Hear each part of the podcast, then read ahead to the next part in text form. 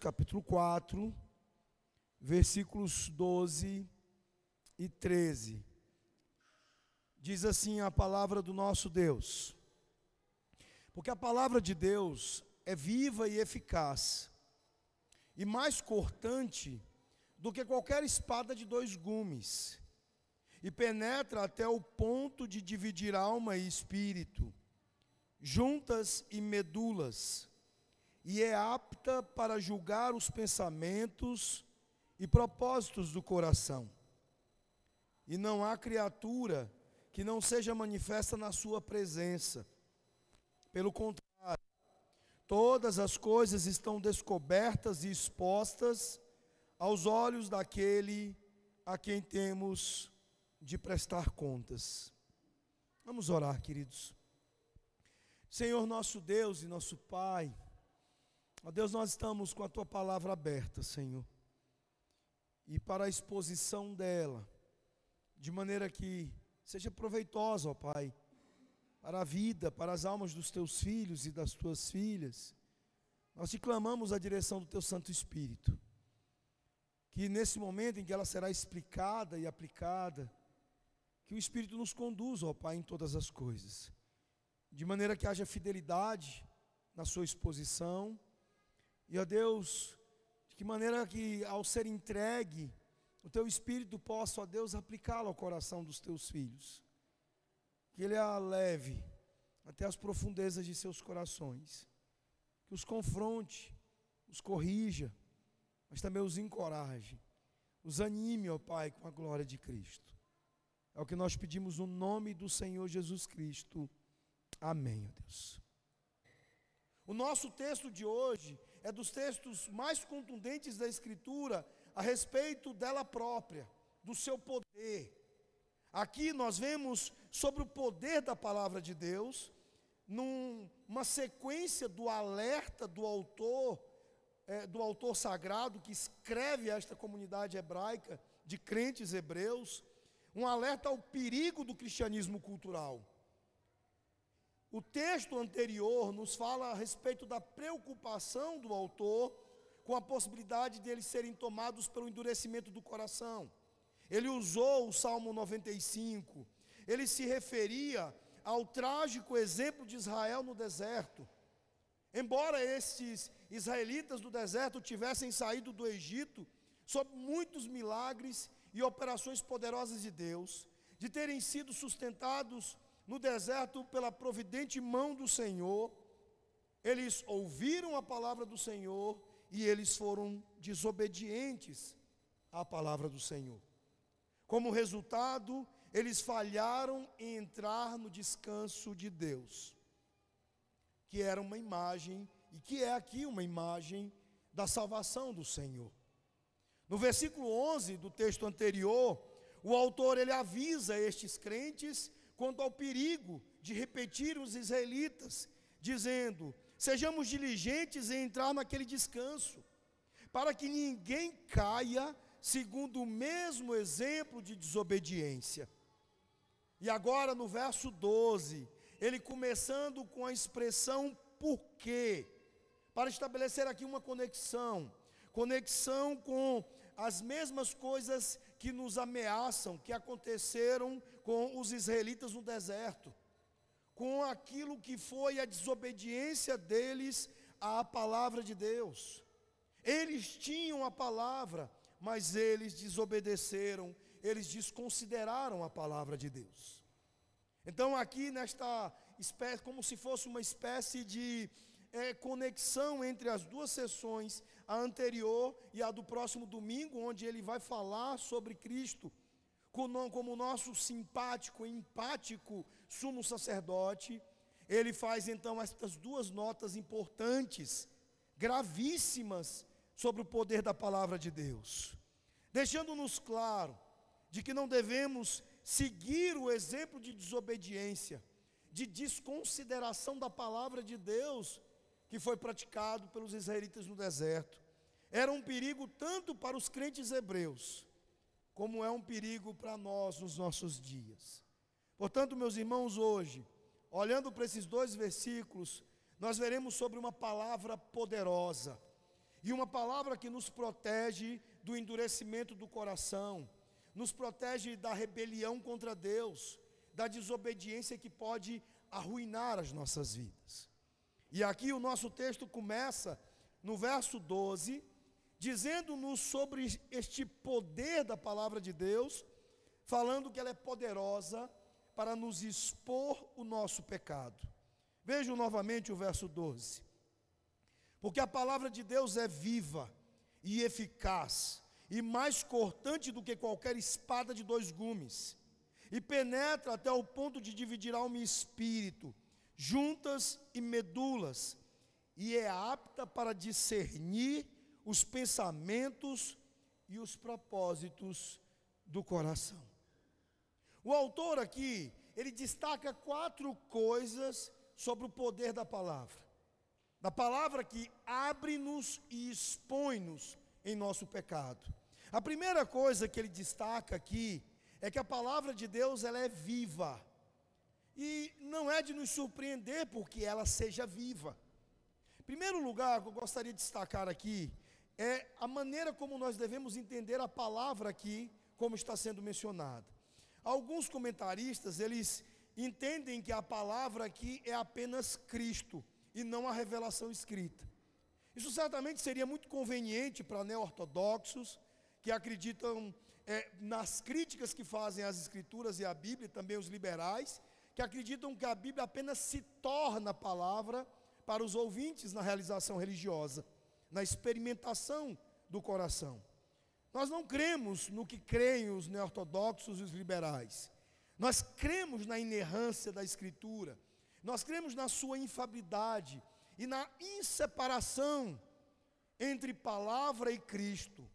E se nós olharmos para o capítulo 1 do livro da carta aos Hebreus, nós veremos que quando ele diz que nos últimos dias Deus tem falado por meio do Filho, e obviamente nos apontando para o fato de que todo o registro escrito das Escrituras são sobre a revelação de Cristo. Então nós precisamos entender que a intenção do autor aqui, especialmente também considerada a conexão com o Salmo 95, é considerar a palavra de Deus revelada entregue ao povo, não apenas na pessoa de Cristo, mas como a palavra escrita de Deus. Então é óbvio que quando ele está dizendo que a palavra é viva, ele está falando de uma vida que também está em Cristo, mas que também está aqui no texto escrito, na palavra escrita que nós temos hoje.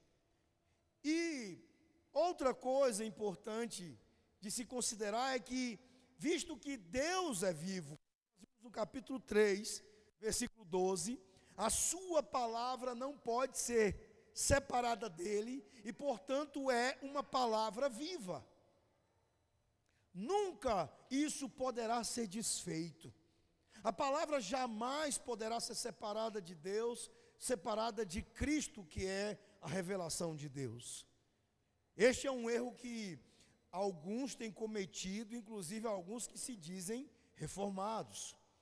Há um jovem pastor de internet que há pouco tempo é, produziu um vídeo em que ele diz que Cristo é quem salva e não a Bíblia operando um terrível, um crasso erro de separar Cristo da Escritura, Cristo da palavra. João nos deixa muito claro que esta separação não existe. E no erro que ele também comete, esse rapaz, de desconsiderar as palavras do apóstolo Paulo, quando ele deixa-nos claro que é pela loucura da pregação, é pela própria palavra, como nós veremos também mais adiante, que nós conhecemos a vida que consiste na nossa salvação. Então, meus irmãos, isso nunca pode ser desfeito. A ligação existe desde o Antigo Testamento e vai até o fechamento da Escritura. Lá em Isaías 40, verso 8, o profeta ele proclama o seguinte: ele diz: A erva seca, a flor murcha, mas a palavra do nosso Deus permanece para sempre. Porque assim como Deus é vivo, assim como Deus é eterno, a sua palavra também é viva e é eterna. Então, visto que Deus é o autor da vida, a sua palavra é viva e ela transmite vida. E de acordo com o sentido do nosso texto, ela transmite vida de duas maneiras. A primeira, a palavra de Deus concede nova vida a pecadores mortos. Meus irmãos, por causa do pecado, os homens conheceram a morte espiritual. O pecado fez de nós, neste mundo, mortos em delitos, em pecados, em transgressões, porque fez de nós alienados de Deus. É isso que Paulo expõe em Efésios 2, versículos 1 e 12. Um pecador morto, ele não pode desejar a si mesmo vida. O morto não pode levantar a mão e dizer eu quero viver. Isto é impossível, isto é improvável. Mais do que um cadáver desejar vida física, é mais ainda improvável que um morto espiritual deseje vida espiritual. Mas Deus, Ele tem o prazer de usar a Sua palavra para trazer cadáveres à vida, para trazer pecadores mortos em seus pecados à vida. É isso que Tiago nos diz no capítulo 1, versículos 18, quando ele declara: no exercício da Sua vontade, não da nossa ele nos gerou pela palavra da verdade. É a palavra, meus irmãos, que nos traz a vida. Por isso ela é viva. 1 de Pedro, capítulo 1, versículo 23, o texto diz: Porque nascestes de novo, não de uma semente que é perecível, mas de uma imperecível. Isto é, por meio da palavra viva duradoura de Deus. Então, se você quer ver pecadores convertidos, não há outro meio. Você precisa fazê-los ler, fazê-los ouvir a palavra de Deus. E o apóstolo Paulo acentua que é pela loucura da pregação. Não uma pregação dos seeker sensitives, da igreja buscadora, não a pregação que se transforma em palestra nos nossos dias para ser agradável aos ouvintes, mas a pregação que é definida pelo apóstolo Paulo como loucura para este mundo. É através desta palavra pregada que pecadores mortos encontram vida. Mas o texto também está aqui apontando para a palavra como sendo viva e trazendo vida num segundo outro aspecto.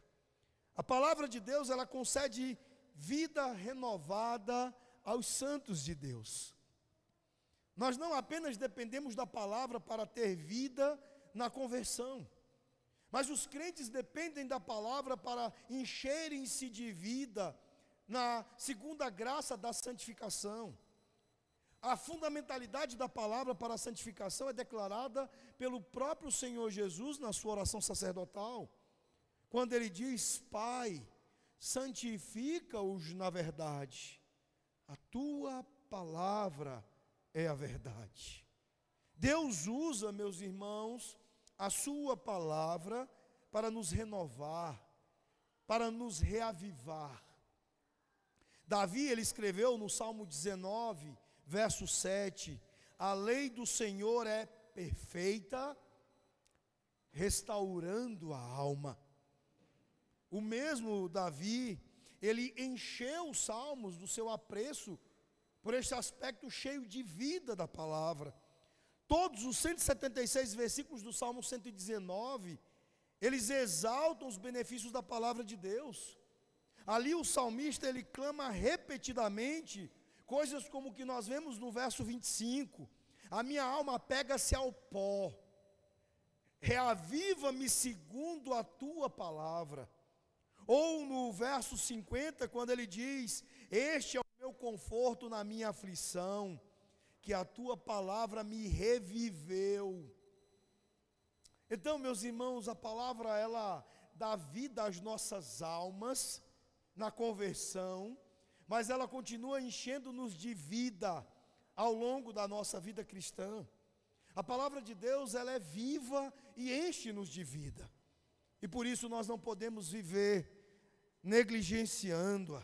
Nós devemos buscá-la e devemos fazer isso buscando como um tesouro, como uma especiaria, como uma iguaria rara, especial que ela é. Devemos devorar a palavra de Deus como um faminto devora um prato de comida, uma refeição. Sendo a palavra de Deus uma palavra sobre Deus, mas também de Deus, nós não precisamos nos alongar muito em afirmar a sua importância e a dependência que nós devemos ter dela todos os dias, todos os momentos da nossa vida. É nossa única fonte de conhecimento da verdade sobre Deus a palavra de Deus não deve jamais ser colocada em algum nível de comparação com a revelação natural. Nós, sim, através da criação, vemos os atributos de Deus de uma forma geral, mas a palavra escrita é a revelação de Deus em si mesmo, e de uma forma que nós nunca, jamais poderíamos saber por meio da criação. É por isso que é terrível quando nós estabelecemos substitutos que fazem da pregação ou do ensino ou de qualquer coisa aplicações e variações culturais mais importantes do que o texto em si. Isso fez com que algumas igrejas se tornassem mais radicais em relação ao zelo pela palavra. Por exemplo, na igreja do Joel Bick é proibido usar algumas versões da Escritura pela preocupação deles com o zelo da Escritura, sendo permitido apenas a King James. Lá é proibido falar de filmes e séries em pregações, porque eles temem que as pessoas pensem mais no que é mundano do que no texto sagrado. E há muitos outros exemplos, como por exemplo as tradições reformadas continentais que em seus ensinos homiléticos são extremamente severos quanto às citações em pregações, porque eles têm a preocupação de que não se obscureça a importância do texto sagrado para a vida do crente. O texto também continua aqui dizendo que a palavra de Deus é eficaz. A expressão no original ela tem um sentido de energia ativa. Não é apenas no sentido de apontar algum efeito, alguma eficácia, mas de uma eficácia pesadíssima, poderosíssima. Significa que ela, a palavra, realiza o que Deus deseja que ela faça. Exatamente o que Deus planejou para fazer, exatamente o que Deus pretende com ela. É nesse sentido que ela é eficaz. O profeta Isaías, em Isaías 55, versículos 10 e 11, ele descreve alguns aspectos desta eficácia. Ele diz: Assim como a chuva e a neve descem dos céus e para lá não voltam, sem que primeiro reguem a terra e a fecundem e a façam brotar, para dar semente ao semeador e pão ao que come, assim será a palavra que sair da minha boca. Não voltará para mim vazia, mas fará o que me apraz e prosperará naquilo para a que a designei. Então, meus irmãos, diante destas afirmações de eficácia da palavra de Deus, talvez os irmãos já estejam pensando, mas pastor, e as pessoas que ouvem e rejeitam a palavra de Deus? Jesus explicou por que isso acontece. Por que, que estas pessoas ouvem e rejeitam a palavra de Deus? Ele diz que estas pessoas estão apenas cumprindo a palavra de Isaías em outro ponto, lá em Isaías capítulo 6, versículos 9 a 10. Essa citação é feita por Jesus lá em Mateus 13, versículos 14 a 15, quando ele diz: Você continuará ouvindo, mas não entenderá. Você continuará vendo, mas não perceberá. Pois o coração deste povo se embotou, com os ouvidos mal ouvem, e eles fecharam os olhos. Do contrário, eles veriam com os olhos, ouviriam e entenderiam com o coração, e voltariam, e eu os curaria. Então, meus irmãos, como explica John Owen, às vezes Cristo ele designa por sua palavra o endurecimento e o cegamento. Corações e olhos cegos para a palavra. Pecadores ímpios que estão cegos e duros para a palavra. Por isso que muitos ouvem e não aceitam. Por isso que muitos ouvem e rejeitam a palavra. E John Owen completa, ele diz que para que estejam mais preparados para a destruição que merecem. É para a condenação que muitas pessoas ouvem a palavra. E por ser para a condenação, eles se endurecem cada vez mais. Eles a rejeitam cada vez mais. Meus irmãos, quando as pessoas ouvem uma pregação, uma de duas coisas vai acontecer. Ou ele será convencido de sua rebelião contra Deus e cairá em profundo arrependimento. Ou então ele endurecerá o seu coração e se tornará ainda mais culpado para o dia do juízo. Mas a palavra de Deus, ela não volta vazia. Ou ela cumpre o seu propósito para a salvação, ou ela cumpre o seu propósito para a condenação. Pastor americano conta que, uma certa ocasião, uma irmã chegou muito bruta, indignada até ele, depois de um culto. Disse: Olha, o senhor não deveria ter feito o que o senhor fez hoje, ter pregado a palavra que o senhor pregou hoje. Aí ela diz: Mas por que, pastor? Porque justo hoje que eu trouxe uma amiga minha, que é uma feminista militante, o senhor resolveu pregar sobre submissão feminina, sobre a submissão da esposa ao marido. Ela saiu daqui indignada e ela nunca mais vai voltar para esta igreja.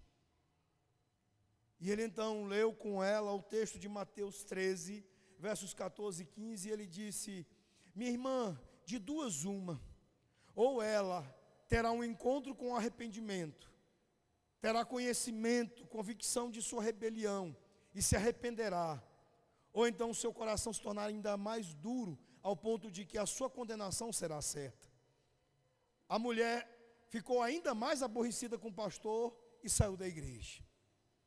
Meus irmãos, nós não podemos mudar a palavra de Deus, nós não podemos mexer naquilo que o próprio Senhor Deus desenhou com toda a vida e a eficácia que aqui estão sendo declarados. A palavra de Deus, ela é eficaz. Ela tem a energia ativa determinada pelo próprio Deus para alcançar os efeitos designados pelo próprio Deus. E será ou para salvação ou para condenação. Não se assuste que muitos rejeitem a palavra de Deus. Não se assuste que muitos tenham simplesmente nojo do que está sendo pregado. Deus desenhou ela também para este propósito. E o texto continua, dizendo que a palavra de Deus, ela é afiada e penetrante. A intenção do autor aqui, quando ele diz que ela divide alma e espírito, não é dar razão para dicotomistas ou tricotomistas, para aqueles que não creem num ser humano como uma unidade integral entre parte material e parte espiritual. É apenas para uma questão aqui de figuração, de linguagem figurada, que estes termos são usados da maneira como são usados aqui. A ideia é mostrar, é dizer que a palavra de Deus ela corta profundamente que o seu corte vai até o profundo do nosso ser, o âmago, o núcleo do nosso ser. ela corta, meus irmãos, a nossa consciência, o mais profundo possível. E o propósito de Deus ao nos cortar, ao nos penetrar tão profundamente, não é para nos machucar. É isso que é importante também se dizer aqui. O propósito de Deus ao nos cortar é trazer cura.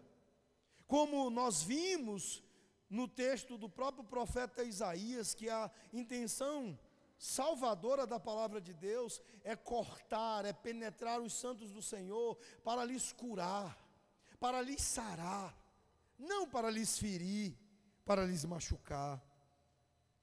O pecado, meus irmãos, ele é como um câncer crescendo dentro de nós. E ele, se ele não for tratado, ele será fatal. E a espada afiada, ela cura mais completamente. Ela vai lá e remove todo o câncer do pecado. Onde ela fere mais profundamente, ela dá a vida. Onde ela atinge mais profundamente, ela leva a cura. É esse o encorajamento do autor aos Hebreus quando ele está dizendo àqueles que estão correndo como nós o risco de terem os corações endurecidos, para dizer: olha, submeta-se à palavra, porque ela vai ser cirúrgica em ir ao mais profundo do seu ser e remover o mal do pecado do seu ser, aquilo que pode endurecer o teu coração. Meus irmãos, a Bíblia é um livro perigoso. Ela nos corta, ela vai nos cortar. E quando isso acontecer, ela nos fará pensar, refletir.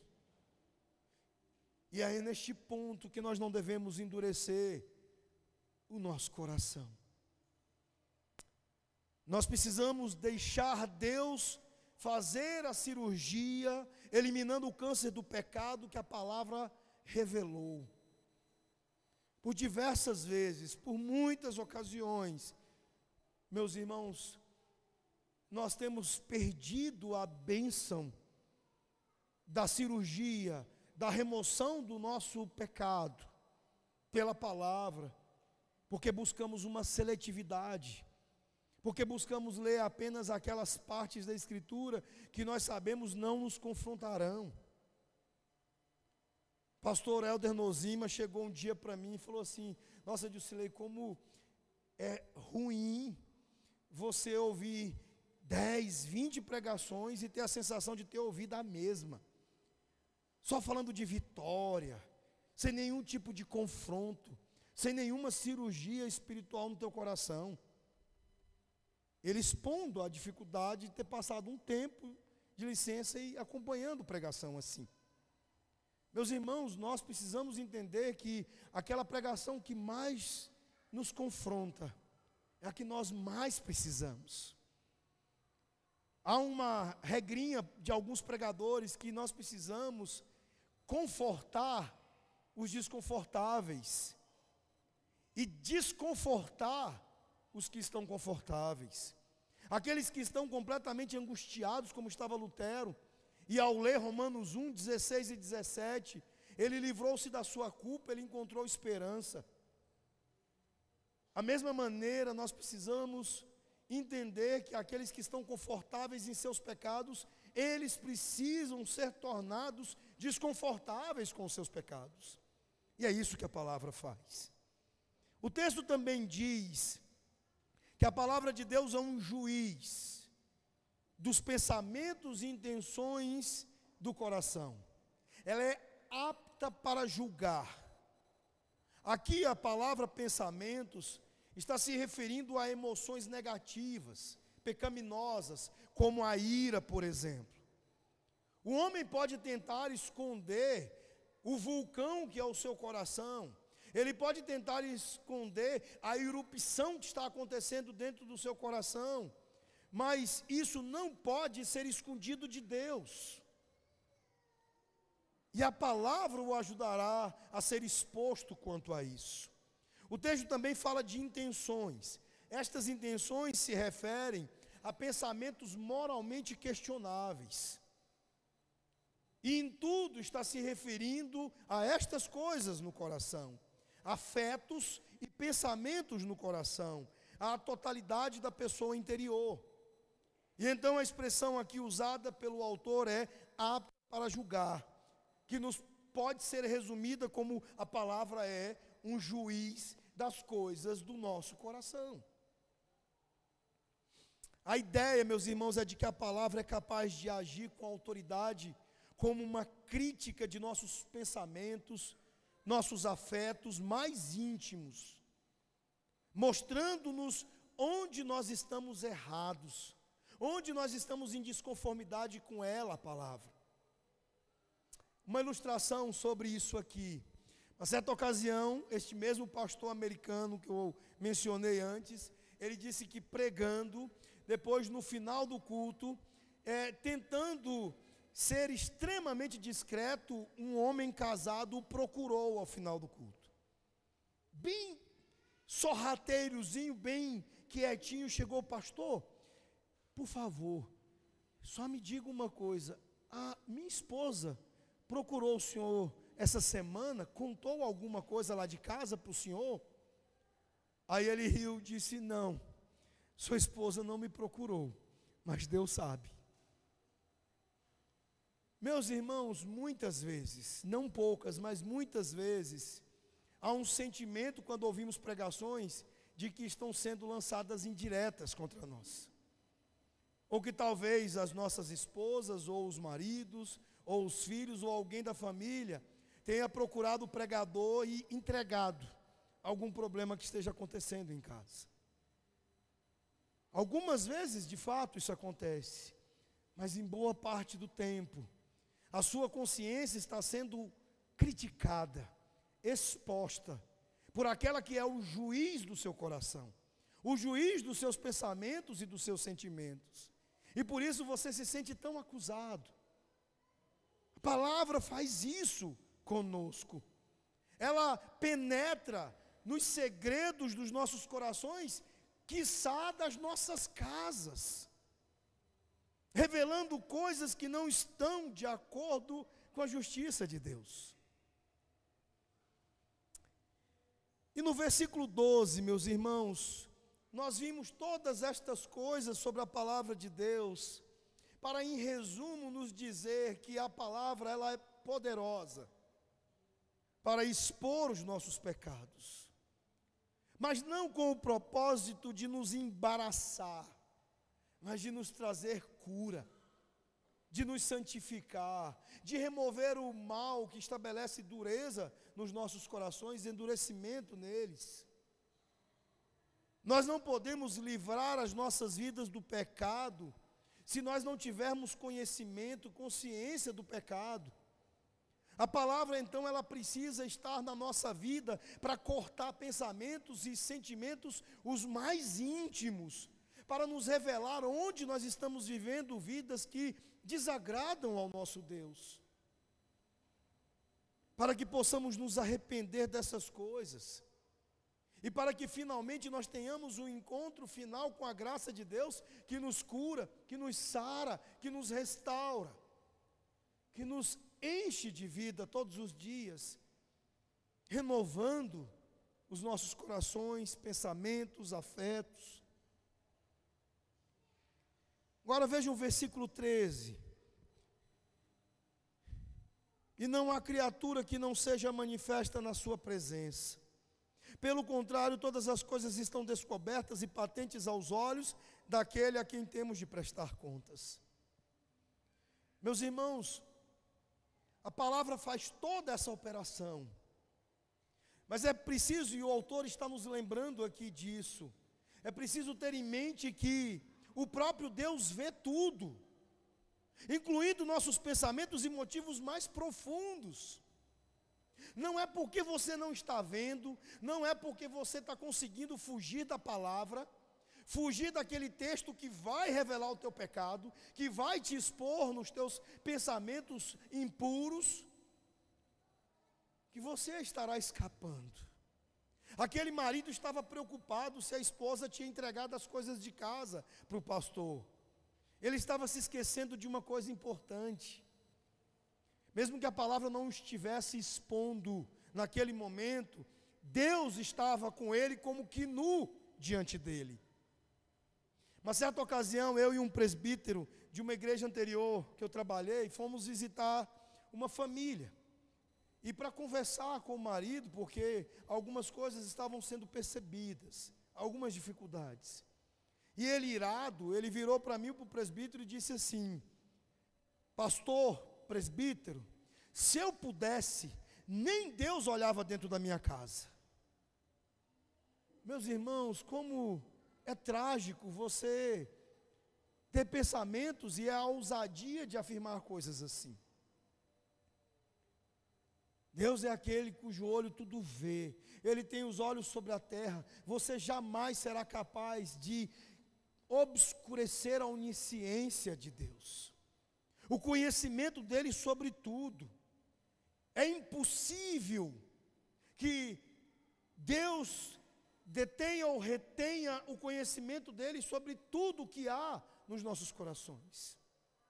O autor, ele se move da palavra aqui agora para esta penetração do próprio Deus no mais profundo das nossas almas. Nós queremos ser seletivos com aquilo que lemos da palavra de Deus por pura idiotice, tolice. Nos enganando, nos auto-enganando. Ah, se eu não ler isso, então eu vou continuar escondendo. Escondendo o quê? Os olhos de Deus estão sobre tudo isso. Deus vê tudo. É impossível se esconder de Deus. Adão e Eva, eles tentaram se esconder de Deus depois de pecar, mas eles não conseguiram e nem nós vamos conseguir. A palavra aqui usada, aberto, significa nu. Nós vivemos a vida nus diante de Deus. Vocês já tiveram um sonho que eu considero dos mais desconfortáveis, o sonho de estar nu na cidade, entre as pessoas, é desesperador. Eu já tive esse sonho, desde moleque eu tive algumas vezes. Gente, é um alívio acordar. Ufa! Nós precisamos entender que, desta condição de estarmos nus diante de Deus, você não vai acordar jamais. Na verdade, você precisa acordar para isso. Acordar para a realidade de que Deus está vendo tudo no seu coração. Cada pensamento, cada afeto, em cada um dos detalhes deles. O texto usa a expressão descobertas expostas, usadas aqui nesse texto e muito raramente no Novo Testamento significa expor o pescoço, literalmente, talvez como o pescoço de uma vítima do sacrifício, exposto pouco antes da faca cortar a veia jugular. Estas duas palavras juntas, descobertas e expostas, elas estão aqui para nos apresentar a ideia de que nós estamos não apenas nus, mas indefesos diante de Deus. Não adianta a gente tentar se achar forte, super. Nós estamos nus e expostos e indefesos e vulneráveis diante de Deus. Não há, meus irmãos, como escapar do olhar onisciente de Deus. O pecado é sempre uma coisa estúpida, porque mesmo que nós nos enganemos e enganemos a todos à nossa volta, e pensemos que escapamos, nós não enganamos a Deus.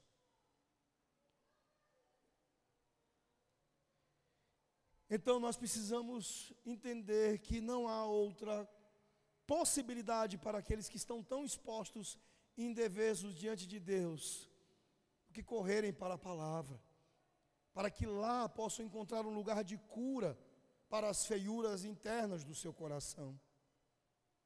Finalmente, este versículo 13, ele nos traz o arremate de tudo aquilo que é ainda mais pesado quanto ao fato de estarmos nos indefesos diante de Deus. Ele diz: aos olhos daquele a quem temos de prestar contas. Não é apenas alguém curioso vendo a nossa nudez, a nossa vulnerabilidade, é o juiz de toda a terra, é o Senhor Deus que julga, que se ofende com a iniquidade e que a julgará no devido tempo.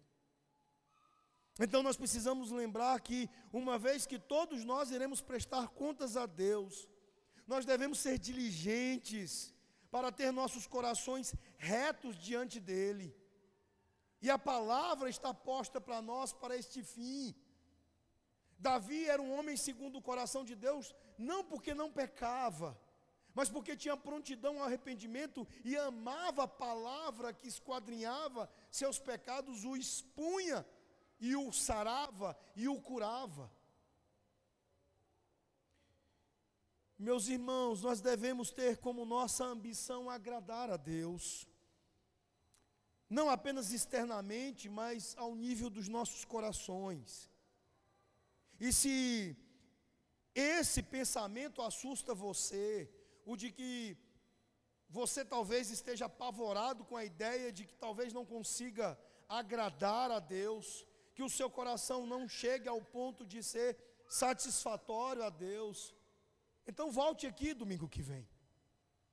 Porque nós ouviremos a sequência do texto onde nós seremos consolados com o fato de que nós temos um sumo sacerdote cheio de empatia, cheio de graça, para fazer com que sejamos aceitáveis, agradáveis a Deus.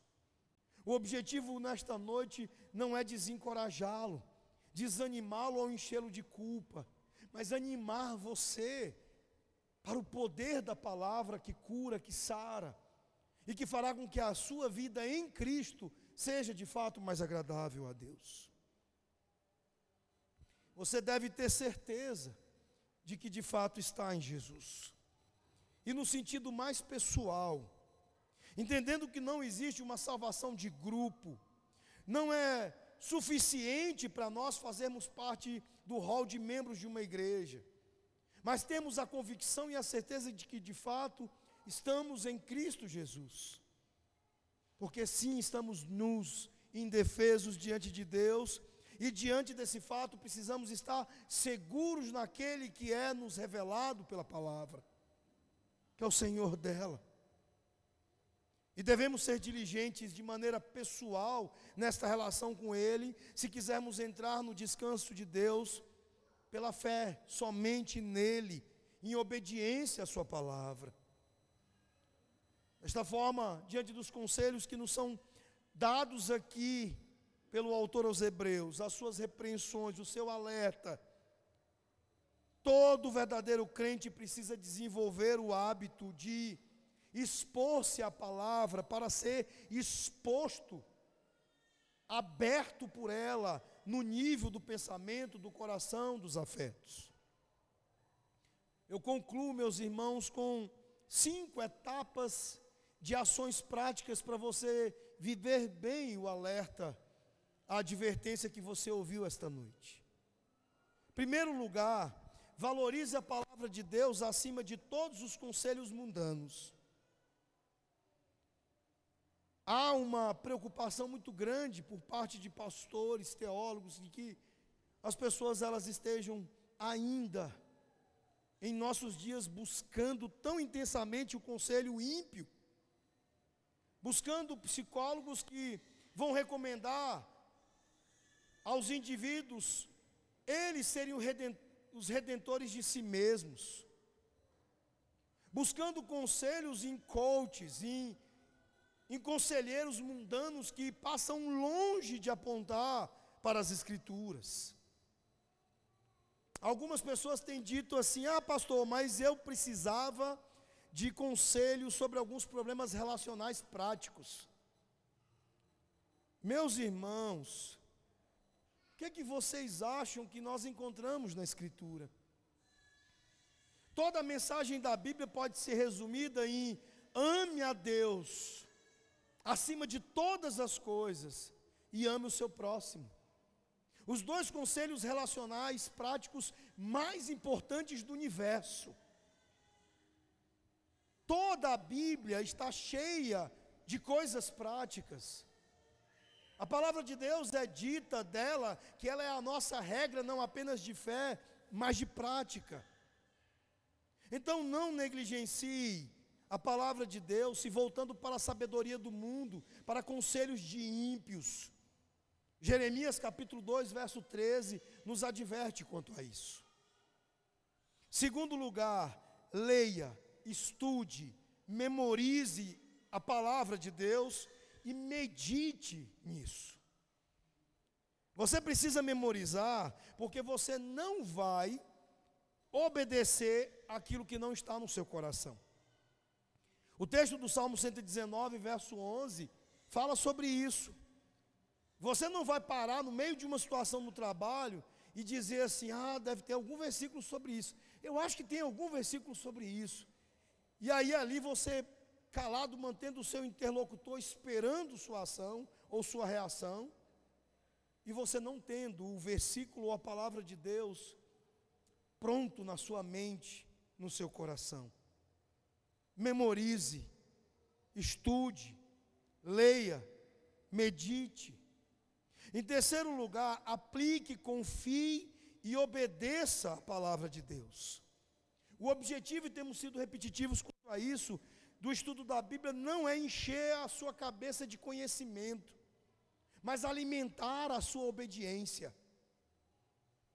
Em quarto lugar, viva com o seu coração exposto à palavra de Deus. Não seja seletivo. Ah, pastor, eu não gosto do Antigo Testamento, ele é duro. Ah, eu não gosto de ler os profetas porque eles são confrontadores demais. Eu amo a poesia bíblica. Não faça isso. Não seja seletivo e nem mesmo evite qualquer coisa da palavra de Deus. Deseja, como foi dito antes, como um faminto, desesperado, comendo o seu prato de comida. E finalmente, beba em toda a pregação bíblica fiel que você puder absorver. Não se deixe contaminar pelo movimento da pregação light. João Calvino, comentando esse texto, ele disse: Se alguém pensa que o ar é batido por um som vazio, quando a palavra de Deus é pregada, está muito enganado. Pois é uma coisa viva e cheia de poder oculto, que não deixa nada intocado no homem.